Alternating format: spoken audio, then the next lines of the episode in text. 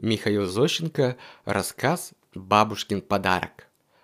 У меня была бабушка, и она меня очень горячо любила. Она каждый месяц приезжала к нам в гости и дарила нам игрушки. И вдобавок приносила с собой целую корзину пирожных. Из всех пирожных она позволяла мне выбрать то, которое мне нравится. А мою старшую сестренку Лёлю бабушка не очень любила и не позволяла ей выбирать пирожное. Она сама давала ей, какое придется. И от этого моя сестренка Лёля всякий раз хныкала и сердилась больше на меня, чем на бабушку. В один прекрасный летний день бабушка приехала к нам на дачу. Она приехала на дачу и идет по саду. В одной руке у нее корзинка с пирожными, а в другой сумочка. И мы с Лёлей подбежали к бабушке и с ней поздоровались. И с грустью увидели, что на этот раз Кроме пирожных, бабушка нам ничего не принесла. И тогда моя сестренка Лёля сказала бабушке, «Бабушка, а кроме пирожных ты разве нам сегодня ничего не принесла?» И моя бабушка рассердилась на Лёлю и так ей ответила. «Принесла. Но только не дам невоспитанной особе, которая так откровенно об этом спрашивает. Подарок получит благовоспитанный мальчик Миня который лучше всех на свете благодаря своему тактичному молчанию. И с этими словами бабушка велела мне протянуть руку. И на мою ладонь она положила 10 новеньких монеток по 10 копеек. И вот я стою как дурачок и с восторгом смотрю на новенькие монеты, которые лежат у меня на ладони. И Лёля тоже смотрит на эти монеты. И ничего не говорит, только у нее глазенки сверкают недобрым огоньком. Бабушка полюбовалась на меня и пошла пить чай. И тогда Лёля с силой ударила меня по руке снизу вверх, так что все монеты подпрыгнули на ладони и попадали в траву и в канаву. я так громко зарыдал, что сбежались все взрослые. Папа, мама, бабушка. И все они моментально нагнулись и стали разыскивать упавшие монетки. И когда были собраны все монетки, кроме одной, бабушка сказала. «Видите, как правильно я поступила, что не дала Лёльке ни одной монеты. Вон она какая завистливая особа.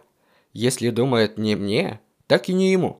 Где, кстати, эта злодейка в настоящий момент? Чтобы избежать трёпки, Лёля, оказывается, влезла на дерево и, сидя на дереве, дразнила меня и бабушку языком. Соседский мальчик Павлик хотел стрельнуть в Лёлю из рогатки, чтобы снять её с дерева. Но бабушка не позволила ему это сделать потому что Лёля могла упасть и сломать себе ногу. Бабушка не пошла на эту крайность и даже хотела отобрать у мальчика рогатку. И когда мальчик рассердился на всех, и на бабушку в том числе, издали стрельнул в нее из рогатки. Бабушка, ахнув, сказала, «Как это вам нравится? Из-за этой злодейки меня из рогатки подбили. Нет, я не буду больше к вам приезжать, чтоб не иметь подобных историй». Лучше вы привозите ко мне моего славного мальчика Миню, и я всякий раз в пику Лёльке буду дарить ему подарки». Папа сказал, «Хорошо, я так и сделаю, но вы, мамаша, напрасно хвалите Миньку». Конечно, Лёля поступила нехорошо, но и Минька тоже не из лучших мальчиков на свете. Лучший мальчик на свете тот, который отдал бы своей сестренке несколько монеток, видя, что у нее нет ничего. И этим он не довел бы свою сестренку до злобы и зависти.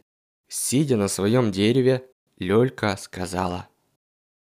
А лучшая бабушка на свете та, которая всем детям что-нибудь дарит, и не только Миньке, который по своей глупости или хитрости молчит, а поэтому получает подарки и пирожные. Бабушка не пожелала больше оставаться в саду, и все взрослые ушли пить чай на балкон. Тогда я сказал Лёле.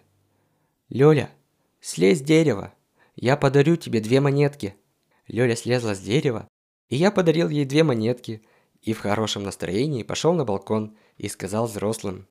Все-таки бабушка оказалась права. Я лучший мальчик на свете. Я сейчас подарил Лёле две монетки. Бабушка ахнула от восторга, и мама тоже ахнула. Но папа, нахмурившись, сказал. Нет, лучший мальчик на свете тот, который сделает что-нибудь хорошее и после этим не будет хвастаться. И тогда я побежал в сад нашел свою сестру и дал ей еще монетку, и ничего об этом не сказал взрослым. Итого, у Лёльки стало три монеты, и четвертую монетку она нашла в траве, где она меня ударила по руке. И на все эти четыре монеты Лёлька купила мороженое, и она два часа его ела, наелась, и еще у нее осталось. А к вечеру у нее заболел живот, и Лёлька целую неделю пролежала в кровати. И вот, ребята, прошло с тех пор много лет, и до сих пор я отлично помню папины слова. Нет, мне, может быть, и не удалось стать очень хорошим, это очень трудно, но к этому, дети, я всегда стремился. И то хорошо.